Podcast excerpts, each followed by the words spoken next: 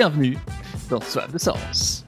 Aujourd'hui, c'est un épisode bonus sur comment éviter la crise de la quarantaine. Je te rassure, ça marche aussi si t'as 20, 30 ou 50 ans. Moi, toute ma quête de sens, en fait, elle, part de là. J'étais terrorisé à l'idée de me réveiller à 40 ans et de me rendre compte que j'étais passé à côté de ma vie. Alors, je te raconte euh, tout ce que j'ai mis en place pour éviter que ça m'arrive, en espérant que bah, ça t'évite aussi euh, une crise de la quarantaine, euh, la vingtaine, cinquantaine ou autre, euh, t'as compris. On est entre potes avec Victoria, qui m'a interviewé sur son podcast Nouvel Oeil. Victoria, tu l'as peut-être déjà entendu dans le Soif de Sens numéro 54 sur comment devenir adulte dans un monde immature, épisode qui vous a beaucoup plu d'ailleurs. Allez, je vous laisse avec Victoria et moi sur comment éviter la crise de la quarantaine.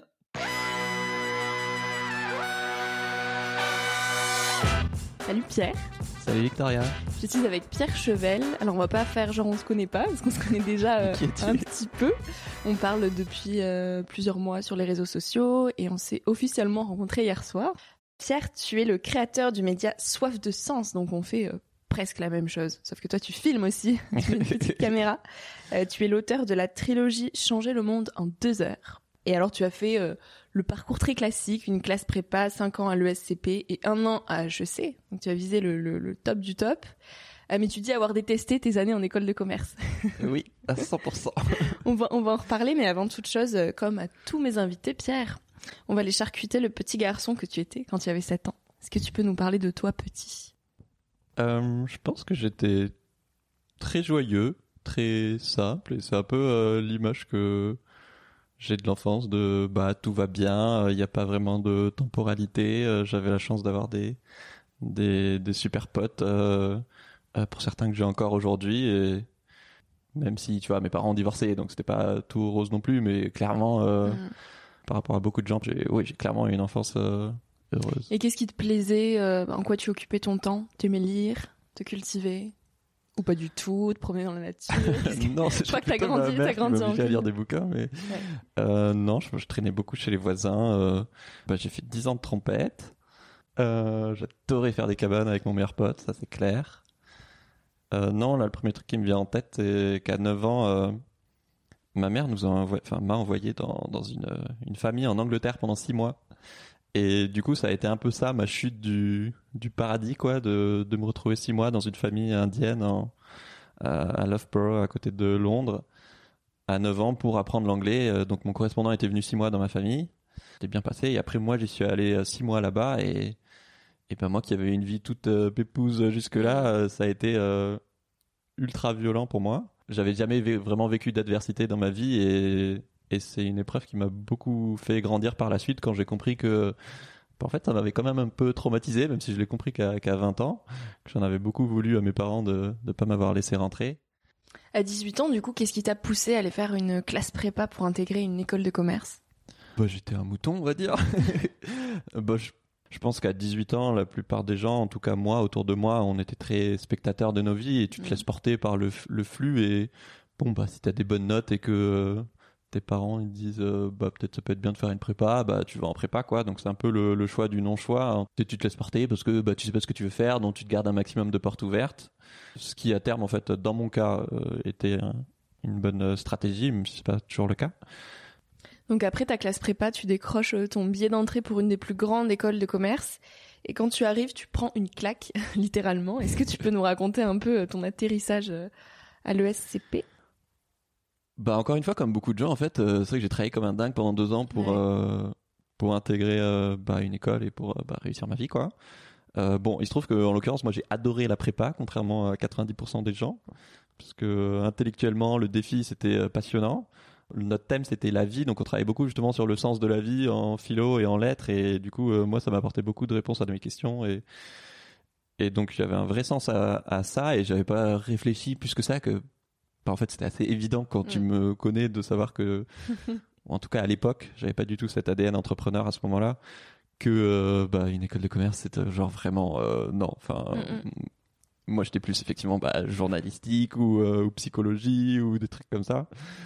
Donc il y a eu plein de chocs en fait. Il y a le choc de monter à Paris Mm. qui est un choc très fréquent euh, pour des jeunes et des moins jeunes d'ailleurs mais bah ouais on t'arrache à tes potes à ton à la ville où t'as grandi. Moi j'ai grandi à Toulouse à tes habitudes. Puis c'est la capitale, t'as vraiment l'impression que c'est un, un fauve qu'il faut que tu arrives à dompter. Et donc, tu t'as la violence de de la densité, de la, pollution, de la pollution, de, des petits apparts, de, enfin voilà, de pas de sous, de, il y a la violence de, bah quand même de me retrouver avec euh, des gens qui ont pas forcément, euh... alors ma famille est, loin d'être pauvre, mais on n'a pas du tout une culture bourgeoise où, où voilà, où il faut gagner l'argent, c'est hyper important, ou enfin pas du tout. Enfin, tu mon père est médecin et il roule en Clio, quoi. Donc, euh, ouais, donc bien, clairement. Ouais, ouais. Donc clairement, le, le côté, euh, je veux gagner un max de thunes et faire une grande carrière en entreprise. Euh, pas ça. Bah, dans ma famille, on connaît pas trop. Mm. C'est pas en jugement par rapport à ce groupe social-là, mais genre, euh, du coup, forcément, je me retrouvais pas dans les discussions, quoi. Donc il y avait vraiment une erreur de casting, clairement, mais où clairement j'ai ma grosse part de responsabilité. Et du coup, de me rendre compte, mais en fait jusque là euh, voilà pendant quelques mois t'es mal et t'en veux à tes parents quoi. T'es là mais pourquoi vous m'avez euh, fait aller en prépa et mais en fait euh, enfin il y a un moment t'as 18 20 ans t'es un adulte maintenant. Donc est-ce que tu veux te plaindre pendant toute ta vie que c'est la faute de tes parents si ton métier te plaît pas quoi? Ou est-ce que tu deviens un, adulte et tu prends tes responsabilités et tu te dis bah ok qu'est-ce que qu'est-ce que je veux faire quoi? Mais donc le truc qui me drivait le plus qui me motivait le plus pardon pour les anglicismes c'est le côté école de commerce justement. Non pas que c'est pas vrai c'était j'étais terrorisé par euh, la crise de la quarantaine quoi. Mm. Et bon, en vrai, j'avais 20 ans, donc euh, c'était pas vraiment une crise de la quarantaine, mais l'idée de un jour me dire, euh, bah ça fait 20 ans que je suis marié à, à, cette personne, ça fait 20 ans que je fais ce métier, et en fait, bah aucun des deux me, enfin voilà, je me suis juste laissé porter, et et en fait, ma vie, c'était une farce, quoi. Genre. Mais qu'est-ce qui te faisait peur en imaginant ce monde-là? Est-ce que c'était en voyant des gens qui justement avaient 40 ans et que tu voyais un peu névrosés? Ou est-ce que tu t'imaginais que la vie était comme ça? Ouais. Bah les deux quoi qu'on à la fois de voir des gens autour de moi où clairement la plupart des gens euh, j'ai l'impression ils aiment pas leur boulot mm. quoi. et c'est du coup ça ça rejoint aussi aujourd'hui plein de thématiques euh, voilà anticapitalistes mm. et où on pressurise les gens et clairement la société n'est pas organisée autour du, bien-être euh, des gens au travail. Mm et à la fois juste de voir en école de commerce bah on te dit euh, bah voilà les grands métiers qui existent euh, quand tu sors d'école de commerce donc en compta en finance en ressources humaines euh, etc mais je, voyais à des kilomètres à l'avance que je serais pas heureux là-dedans quoi. Et tu vois si je kiffais j'en sais rien la compta ou la, la communication bah j'aurais très bien pu me dire voilà ça veut pas dire que ces métiers ils sont pourris. Juste que moi vraiment ça te faisait pas rêver quoi bah non, c'était juste évident que du coup j'essayais de me de me convaincre moi-même que peut-être que j'allais trouver quelque chose. Euh, c'est comme quand tu scrolles sur les sites d'offres d'emploi et t'es là. Non, mais il y en a une sur 100 là, c'est pas si horrible que ça et tout. Non, mais en fait, euh, c'est un privilège, j'en ai conscience, mais euh, encore plus si t'as la chance d'avoir fait des bonnes études essayer de trouver un job qui te rend heureux quoi. Enfin genre ça me semblait pas euh, demander la et à aucun moment tu t'es dit de toute façon il faut trouver quelque chose. Il habiter grand c'est peut-être ça finalement faire quelque chose un métier qui nous plaît pas tant que ça mais il faut bien payer les factures donc euh, on va ah bah faire comme tout le monde. Ah bah c'est pour ça que j'ai fait une dépression. Moi je mm. je cherchais autre chose mais j'avais pas l'impression je savais même pas si ça existait quoi. Donc t'es t'es dans le noir et t'es là bah donc sorti de tes études euh, d'école de commerce, qu'est-ce qui se passe pour toi? Bah, il y a plein de petites briques qui ont permis que je fasse un virage à 360 euh, pendant ma deuxième année de césure. 80% des gens en école de commerce euh, font des, des, années de césure, donc tu fais des stages, un double diplôme, du voyage, etc. Et moi, du coup, au lieu de chercher un stage, j'avais très envie d'écrire un premier bouquin sur des méthodes de travail pour réussir sa prépa HEC. Mm. Donc depuis que j'avais intégré l'école et que du coup moi j'avais pas mal fantasmé cette période-là de la prépa et au contraire détesté l'arrivée en école, euh, j'avais, je sais pas pourquoi, pendant l'été après la prépa, euh, j'ai eu vraiment cette envie très forte de d'écrire un bouquin. J'étais là, c'est trop bête qu'il y ait plein de gens qui, qui passent les concours et que euh, il y a plein de savoir-faire que moi j'ai récupéré d'autres personnes que les profs m'ont pas appris ou des méthodes de travail que j'ai inventées.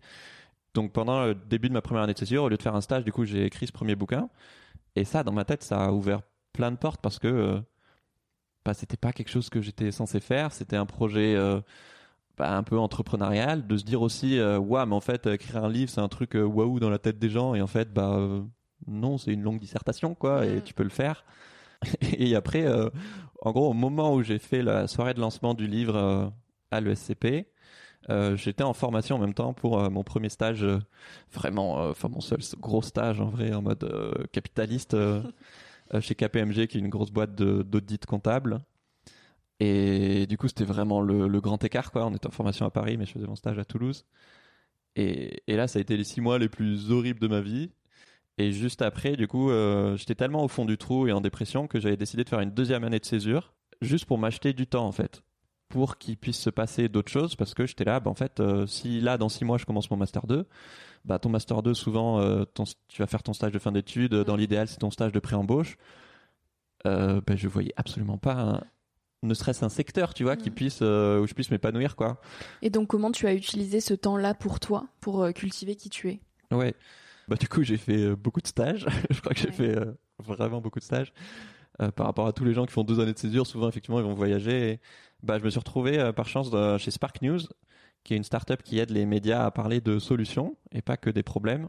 Et donc là j'ai plongé dans l'écosystème entrepreneuriat social, économie sociale et solidaire et tout ça. Déjà ça m'a ouvert sur un monde ah mais en fait il y a plein de gens qui font des trucs drivés par la passion et pas forcément juste par ouais par le business et qui résolvent des vrais problèmes de société, quoi. Pas juste vendre euh, bah, une nouvelle boisson euh, mhm.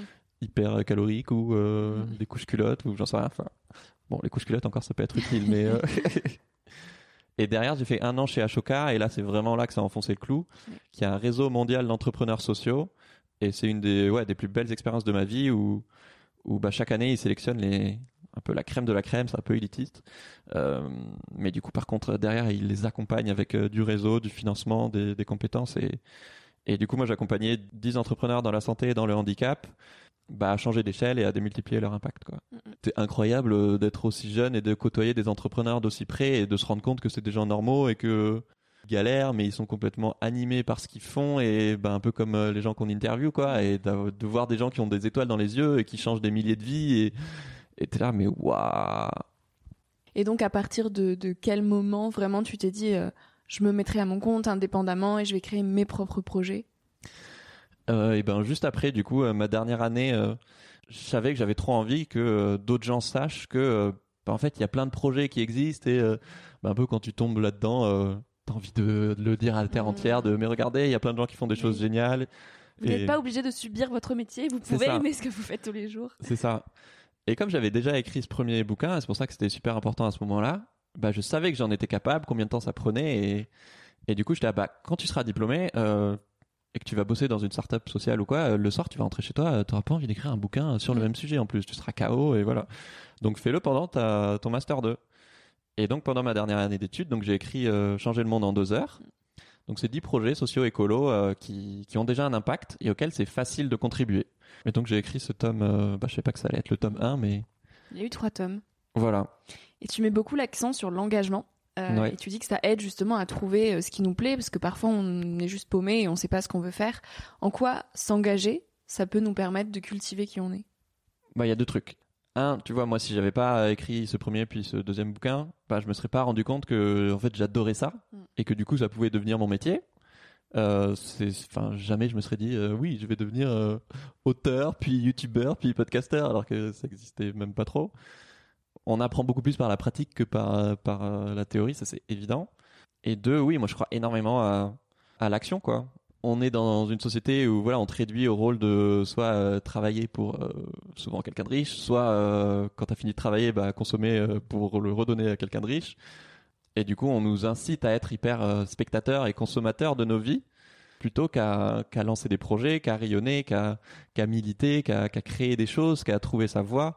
Et c'était quoi la question? Oui, et du coup, forcément. s'engager, ça peut t'aider à trouver qui tu es. Bah, le monde, il est tellement grand. Encore plus si là, toi qui nous écoutes, t'es jeune, t'as peut-être pas, euh, enfin, même quand t'es moins jeune d'ailleurs, il y a plein de choses que t'as jamais mm. testées et il y a plein de nouvelles choses qui apparaissent chaque année, de nouvelles expériences que tu peux vivre et et tu peux pas savoir avant de l'avoir fait que euh, t'es passionné de euh, j'en sais rien de, de, de, cuisine moléculaire ou de manga ou de et que en fait euh, tu pourrais avoir une passion autour de ça voir en faire ton métier et et donc il faut goûter un maximum de choses comme sur un énorme buffet j'aime bien cette métaphore de bah ton plat préféré tu savais pas que c'était ton plat préféré avant de l'avoir goûté quoi carrément et donc, donc mange, mange du, du chocolat, mange du poulet tandoori, mange plein de trucs pour voir ce qui, bah, ce qui te plaît. Hmm.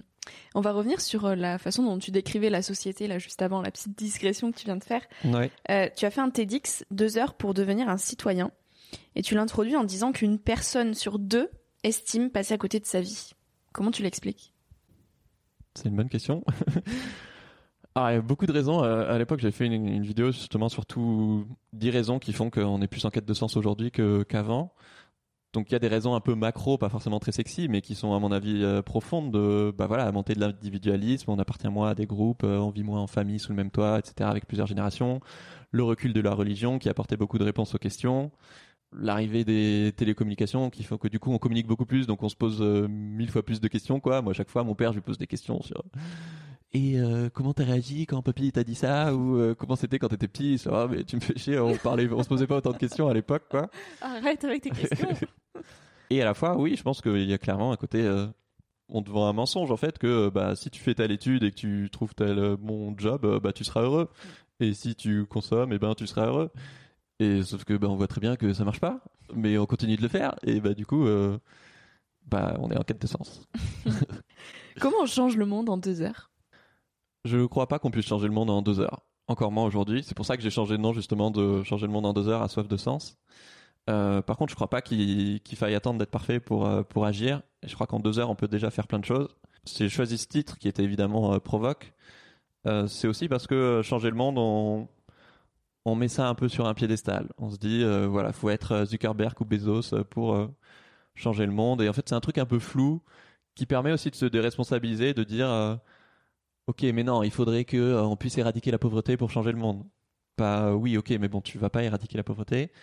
Euh, donc en fait, souvent, c'est parce qu'on n'a pas défini ce que ça voulait dire pour nous. Et peut-être que changer le monde pour toi, c'est aider bah, une personne SDF qui est dans ta rue. Enfin, si tu arrives à changer ça, franchement, pour moi, ça change le monde, quoi. En fait, c'est à partir d'où tu mets le seuil de ok alors euh, là j'ai économisé 10 euh, tonnes de CO2 donc ça y est j'ai changé le monde mais par contre à 9 tonnes et demi euh, non là j'y suis pas encore quoi. Et pour toi c'est quoi changer le monde? Pour moi c'est aider un maximum de gens à devenir acteurs de leur vie. C'est pas changer le monde au sens classique forcément militant qui, qui m'intéresse le plus c'est comment est-ce que t'aides les gens à passer de spectateurs à acteurs de leur vie. De... Comment on fait? Bah tu te bouges le cul. Ah, mais c'est facile à dire. mais concrètement, comment on fait? Bah, c'est un, c'est un muscle. Mm. Je pense que c'est. Moi, j'ai pas vraiment l'impression d'avoir grandi avec, même si. Euh, bah, encore une fois, je suis privilégié, donc j'ai eu la chance d'avoir des expériences, effectivement, de partir en Angleterre, de, d'avoir des, des loisirs, de faire de la trompette ou d'autres trucs. Mais j'étais encore hyper, euh, hyper passif, quoi. Et donc, euh, si, je pense que moi j'adore écrire, et du coup, ça m'aide à me connaître beaucoup. Et, et avoir une intuition forte comme euh, à 18 ans, bah, je vais écrire un bouquin sur des méthodes de travail pour réussir sa prépa, puis euh, sur euh, des moyens de s'engager, et que ce soit tellement fort chez toi que tu te dises, mais en fait, enfin, c'est même pas une question de est-ce que je suis légitime ou pas, juste je le fais parce que. C'est intrinsèque. Voilà, si toi ta passion c'est, bah, je sais pas, comme toi la danse ou, mm. ou la rando ou, ou, ou les réseaux sociaux ou n'importe quoi, mais juste multiplie les projets quoi. Et plus tu passes à l'action, plus c'est facile de passer à l'action. Quel conseil tu voudrais donner aux jeunes d'aujourd'hui qui se cherchent un petit peu? Bah de goûter un maximum de trucs sur ce buffet quoi. De pas tomber dans le piège de euh, c'est la faute de la société, c'est la faute de mes parents et c'est peut-être le cas en partie. Euh, maintenant, est-ce que tu as vraiment envie de dire ça pendant 50 ans? Est-ce que tu penses que euh, moi j'ai deux parents qui râlent beaucoup, du coup je suis allergique aux gens qui râlent. Mais même si, peu importe que ce soit vrai ou pas, en fait, cette croyance-là te rendra malheureux. Est-ce que tu crois que tu es plus heureux en croyant que tu as une marge de manœuvre et que tu peux changer les choses dans ta vie ou en croyant que bah le monde va super mal et que tu peux rien y faire quoi? Et clairement, je nie pas du tout qu'il y a plein de trucs qui vont mal dans le monde. Il y a vraiment et je suis dedans régulièrement, même tous les jours, ce choix que je dois faire 100 fois par jour entre euh, le confort, le plaisir du court terme, euh, la flemme, euh, donc regarder une série, ne pas faire ce projet, ne pas avoir cette discussion difficile, avoir la flemme d'aller faire du sport ou de lancer ce projet. Et les trucs qui demandent un peu d'effort, mais qui me rendent heureux sur le long terme. D'oser dire à, tes parents que tu les aimes, d'oser lancer ce projet, d'oser contacter, je sais pas, ce sportif de haut niveau ou ou cette podcastrice qui t'inspire pour lui demander juste de parler 15 minutes avec toi de, son métier qui la passionne, euh, d'oser lancer euh, bah, cette boîte, d'oser faire ce voyage qui en fait te fait rêver ou même euh, d'oser faire des trucs euh, qui t'inspirent pas tant que ça mais juste t'es curieux quoi. Et et en fait tu vas vivre une expérience et souvent c'est quand tu te lances dans le vide que tu découvres le plus de trucs euh, sur le monde et sur toi et si ça se trouve tu vas découvrir que ça te plaît pas et bah t'auras appris quelque chose et et en fait peut-être que dans l'eau bah en fait tu seras fait un super copain peut-être que du coup ça t'aura amené à à autre Mm. chose et en fait tu vas contacter, j'en sais rien, un kiné parce que tu te dis, bah, on sait pas, peut-être kiné c'est fait pour moi. Et puis en fait, euh, au kiné, euh, un de tes patients, ça va être euh, un consultant. Et en fait, tu vas devenir consultant parce que tu Oui. trouves ça trop cool de- d'accompagner des entreprises, quoi. C'est une loi physique, quoi. Le mouvement appelle le mouvement. Mm, mm. Euh, démarrer un train, c'est super galère, ça demande énormément d'énergie. Mais une fois que ton train il est en route, bah ça demande pas beaucoup d'énergie de, de garder la même vitesse, euh, de changer la direction, voire d'accélérer. Et ben pour nous c'est pareil. Ça Plus- t'a pas fait peur de lancer ce train-là, toi, à la sortie de tes études? Non, j'avais bah j'avais pas le choix en fait. Mm. Enfin, j'étais tellement malheureux et au fond du trou. J'ai envie de dire c'était une question de survie quoi. C'était pas une question de survie euh, ni économique ou quoi que ce soit, mais mentalement ça me terrorisait de passer 40 ans dans des grandes entreprises ou des petites entreprises à ouais, à un truc où j'étais pas à ma place quoi. Donc c'était Tu étouffais. ouais. Euh, Comment tu t'entourais à cette période-là? Est-ce que euh, tu avais des amis qui comprenaient euh, ta position et qui la partageaient ou est-ce que tu te sentais complètement différent et t'étais très solitaire? Bah, ça dépend de quel cercle on parle, quoi. À l'ESCP, clairement, euh, j'avais, j'avais pas d'avis. Mais aussi, euh, voilà, parce que je me suis beaucoup renfermé sur moi-même et j'ai pas fait énormément d'efforts non plus. Donc, j'ai clairement ma part de responsabilité. Et, du coup, c'est plus quand j'ai commencé justement à faire des, stages dans, l'entrepreneuriat social où forcément, bah, j'ai rencontré euh, des, gens qui, qui avaient les mêmes aspirations que moi, qui questionnaient le, monde euh, comme moi. Et, et du coup, j'ai, oui, la plupart de mes potes d'aujourd'hui, c'est, de cette époque-là. Donc, euh, Ouais, à ce moment-là, j'étais boulimique. Franchement, je faisais mon stage et clairement, je faisais. euh, Enfin, des fois, je finissais très tard. Je lisais plein de bouquins sur le sujet. J'allais à toutes les conférences que je pouvais là-dessus. Je- Il n'y avait pas un seul truc sur mon fil Facebook, euh, parce qu'à l'époque, on était surtout sur Facebook, Mhm. que que je lisais pas. Euh, ouais, vraiment, je, je dévorais tout ce que je pouvais sur euh, sur les entrepreneurs sociaux et les gens qui changent le monde, quoi. Aujourd'hui, pour toi, réussir sa vie, c'est quoi? C'est au moins être heureux, ça c'est clair. Et ouais, rayonner. Je sais jamais trop ce que je mets derrière ce mot-là, mais mais c'est ça que je cherche moi chez les gens que que j'interviewe, c'est ça se voit qu'ils sont à leur place quoi. Ça se voit qu'ils qu'ils ont des frissons quand ils travaillent au quotidien, ça se voit qu'ils sont passionnés et passionnants. Et alors c'est pas forcément militer, et ça se trouve euh, toi t'as envie d'être musicien, si ça se trouve t'as envie d'être euh, euh, un entrepreneur business classique, etc. Des gens qui sont à leur place et alors souvent qui sont quand même euh, mus par euh, une envie de de servir une cause plus grand qu'eux ou par une passion. Mais ouais, il y a des gens tu il y a des gens qui sont beaux quoi Mhm. pas physiquement évidemment, mais tu, tu les vois et et tu te dis mais j'ai trop envie d'être comme cette personne, même si euh, je suis pas du tout expert en permaculture euh, ou en éducation alternative, mais euh, mais elle a l'air tellement heureuse de Mm. faire ce qu'elle fait et ça a tellement du sens pour elle que ça transpire de partout et tu vois que cette personne elle fait du bien autour d'elle et qu'elle inspire des gens et Mhm. Et donc, réussir sa vie, la première chose que tu as dite, c'est être heureux. Est-ce que toi, tu es heureux? Euh, c'est une bonne question. Je pense que oui, mais que je le prends souvent pour acquis Mhm. et donc j'ai envie d'avoir beaucoup plus de gratitude. Depuis quelques semaines là, euh, j'essaie de dézoomer un peu. Et je me dis mais enfin Pierre, euh, t'as une vie de ouf, euh, tu, tu viens d'épouser une nana incroyable, euh, tu vis de ta passion avec tes interviews, tu contribues à des bah, voilà à changer le monde en, en parlant de, de racisme, d'écologie ou de féminisme. Et en plus évidemment bon bah euh, t'es un mec blanc dans un pays euh, super riche qu'est la France. euh, t'es t'es pas en galère d'argent, euh, t'es en bonne santé, enfin et ouais, d'avoir plus de gratitude, de ressentir plus. Tu l'oublies cette chance parfois? Ah bah oui, oui, bien sûr. Je pense qu'on l'oublie tous, mais et aussi parce que bah encore plus quand t'es entrepreneur ou que bah comme nous, euh, tu sors une interview par semaine, euh, tu peux être vite dans dans pas comme dans un job normal en fait, euh, Mm. dans dans ta petite roue de hamster, de savourer, tu vois. Là, je me dis. euh, Attends, euh, Victoria, c'est trop cool. C'est une nana que j'ai rencontrée sur Instagram l'année dernière. Et là, on est en train de faire cette interview. Et après, j'ai trop hâte de t'interviewer. Et je suis en train de passer un trop bon moment à parler des trucs qui me passionnent. Et après, j'ai trop hâte de savoir, toi, euh, qu'est-ce qui te met des étoiles dans les yeux. Et ben, et ben profite quoi. Ouais. Plutôt que d'être en train de te dire, euh, attends, c'est quoi euh, la réponse qui fait bien à la question de Victoria et Hmm. juste de, Se détacher de son mental, en fait. ouais, d'être plus dans, dans l'instant présent. Ouais. Le fameux. Et tu, tu arrives quand même à t'ancrer dans le présent Ou c'est dur? Oui, je vais dire c'est dur. Oui, clairement c'est dur. J'ai beaucoup de chance euh, d'avoir une chérie qui qui sait pas faire autrement. Elle, elle est vraiment voilà comme euh, comme un enfant ou comme un chien, tu vois. Il se pose pas la question. Il est trop heureux euh, juste d'être euh, dans le présent et et, et de, de vivre sa vie. Donc ça, ça m'aide beaucoup. À chaque fois, je suis mais pourquoi t'es tout le temps heureuse là? Il se passe rien. et mais du coup, ça m'aide à à savourer chaque truc.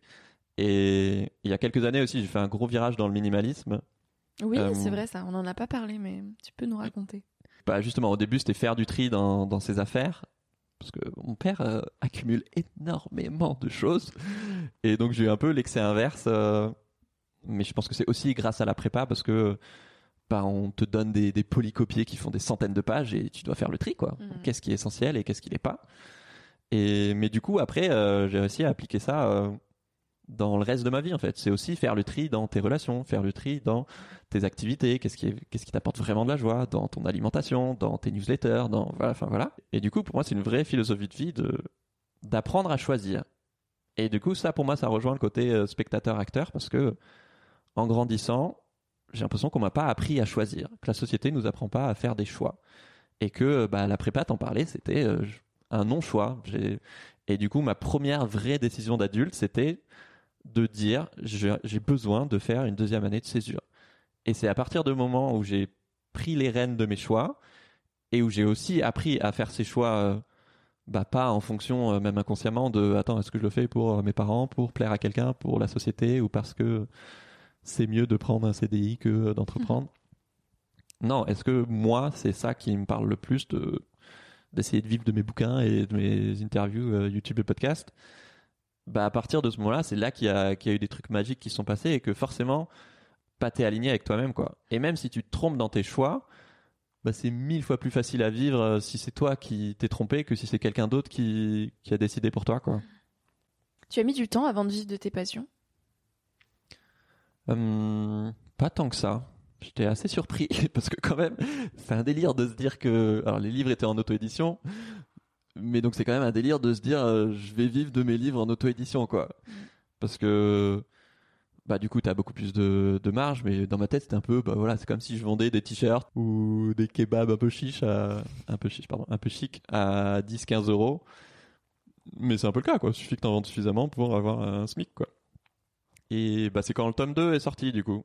Donc quand le tome 1 est sorti, j'avais fait un crowdfunding qui avait bien marché, donc j'étais là. Mais en fait, euh, il y a quand même pas mal de gens que ça intéresse, et en fait, euh, bah ouais, c'est un produit comme un autre, et je pourrais essayer d'en vivre. Et donc là, j'avais décidé de pas chercher de job et de et de faire sortir un livre par an. Et quand le tome 2 est sorti, bah du coup tous les gens qui avaient aimé le tome 1 ont acheté le tome 2. Et ouais, du coup là j'étais ah ouais en fait euh, je peux carrément en vivre. Et donc après bah ça a été des conférences, des vidéos YouTube euh, sponsorisées ou bah maintenant sur le podcast Soif de sens. Donc donc non en vrai bah le crowdfunding m'a quand même euh, permis de récupérer 6000 euros donc de, de m'acheter du temps. Mais en un an, un an et demi, euh, bah, moi j'étais prêt à j'étais prêt à galérer pendant beaucoup plus longtemps que ça quoi. Donc euh, clairement, j'avais un peu d'argent de côté, ce qui est ce qui est pas possible pour tout le monde. Non, du coup, c'est allé euh, assez vite, mais en fait, si t'essaies pas, tu peux pas savoir quoi. Clairement. Sur le papier, n'importe qui m'aurait dit, enfin pas n'importe qui, je sais pas, mes parents ou d'autres T'es un gens. peu euh, naïf, hein. T'es un peu rêveur, Pierre. ouais, tu vas mettre euh, 10 ans à en vivre et enfin même pas, t'arriveras jamais à en vivre quoi. Mais en fait, c'est des trucs tellement euh, atypiques que pas personne peut savoir à part euh, celui qui va essayer quoi. Exactement. Pierre, dernière petite question pour conclure cette interview. En quoi c'est important aujourd'hui, dans une société où tout va vite, de retrouver le goût du temps long, de prendre le temps? Pas sinon tu risques de passer à côté de ta vie Rien que ça. et je sais pas pourquoi j'ai des frissons et je deviens tout émotionnel mais euh, pas ouais pour moi c'est le pire truc qu'on puisse souhaiter à quelqu'un quoi de se réveiller euh, et de se dire euh, peut-être là vous avez euh, 18 25 30 ans et vous dites euh, purée ça fait 2 3 5 ans que je suis pas dans le bon secteur d'études ou je suis pas dans un job qui me plaît etc et Et du coup, déjà, c'est trop cool que vous ça puisse vous révolter de dire, bah mince, en fait, euh, c'est du temps que je pourrais pas rattraper. Mais imaginez euh, si vous vous dites encore ça à 60 ans, quoi, à 80 ans. Est-ce que, ouais, moi je réfléchis beaucoup sur le long terme en fait, et de me dire, euh, à 90 ans, qu'est-ce que mes petits enfants ils, me diront si j'ai défoncé la planète, ou qu'est-ce que moi je me dirais si j'ai pas fait ce que j'avais envie de faire et qui me rendait heureux et, et qui pouvait aider les autres, quoi? Surtout en prépa, t'as tellement de trucs à faire, vous allez voir le lien, ça sort pas de nulle part, que très souvent tu vas être euh, occupé, mais pas productif. Et tu vas faire plein de trucs, tu vas t'agiter dans tous les sens euh, pour euh, réviser ton partiel, mais en vrai, bah t'aurais pu en faire quatre fois moins et et t'aurais une meilleure note quoi. Et c'est pareil dans plein de boulots où où tu vas t'agiter dans tous les sens et et parce que la plupart des trucs qu'on va te demander sont pas forcément très utiles, voire contre-productifs. Alors que si tu ralentis un peu, bah, tu peux euh, avoir beaucoup plus d'impact, quoi. Elle est à l'essentiel. Ça rejoint le minimalisme. Ouais, complètement. Et ça, dans l'engagement euh, militant et citoyen aussi, euh, mm. bah ouais, moi je pense que je me suis lancé assez vite dans, dans les micro-engagements, les trucs de colibri, les bonnes actions et tout. Et j'ai mis du temps avant de, de dézoomer et de me dire, mais en fait, enfin, c'est tout un système capitaliste qu'il faut changer. Euh, patriarcal et qui se fout des, animaux et de la biodiversité. Et donc mon diagnostic de base, il n'était pas bon. Dans un sens, faire des, petites actions, des micro-engagements, ça m'a permis d'aller vers, vers des actions plus, bah voilà, qui veulent changer le système, euh, plus militantes. Et en même temps, euh, s'il n'y avait pas des gens qui m'avaient secoué, des partagés sympas, des, des Thinkerview ou d'autres d'autres médias engagés, euh, bah, j'aurais pu rester toute ma vie dans un truc où euh, bah on fait pas pipi sous la douche et ça va sauver la planète. Bah non en fait, enfin clairement on voit très bien que c'est pas le cas aujourd'hui. Donc l'importance de OK, c'est quoi le constat de départ et euh, alors que ce soit pour militer et changer le monde ou que ce soit pour bah qu'est-ce que je veux faire de ma vie plutôt que de se ruer vers le truc qui rapporte le plus ou qui est le plus à ta portée de main quoi. Ouais. Très bien, merci beaucoup Pierre pour tous ces partages. Est-ce que tu as un mot de la fin à nous dire ou une citation pour conclure? Pas moi, une citation que j'aime beaucoup, c'est Tous les adultes ont d'abord été des enfants, mm. mais peu d'entre eux s'en souviennent. Donc clairement, euh, pour moi, dans le fait de se connaître, il y a aussi énormément le fait de, de chouchouter son, son enfant intérieur et qu'est-ce qui t'apporte de la joie avant qu'on ait rajouté des couches de, de consensus social et de normes et tout ça. Et bah évidemment, euh, venez écouter euh, le, podcast euh, qu'on va faire tout de suite avec Victoria sur Soif de Sens. Et, et si vous avez des, des, des aspirations plus écolo, féministes ou solidaires, ou vous voulez voir plein de gens qui changent le monde, bah, vous êtes les bienvenus sur Soif de Sens. Merci Pierre, à mon tour de me faire charcuter. Salut. Et voilà, si vous avez kiffé cette interview, abonnez-vous au podcast de Victoria qui s'appelle Nouvelle Œil. Et si tu l'as loupé, je te conseille vraiment l'interview inverse où j'interviewe Victoria sur comment devenir adulte dans un monde immature. C'est l'épisode 54 de Soif de Sens. Ciao tout le monde, à la semaine prochaine.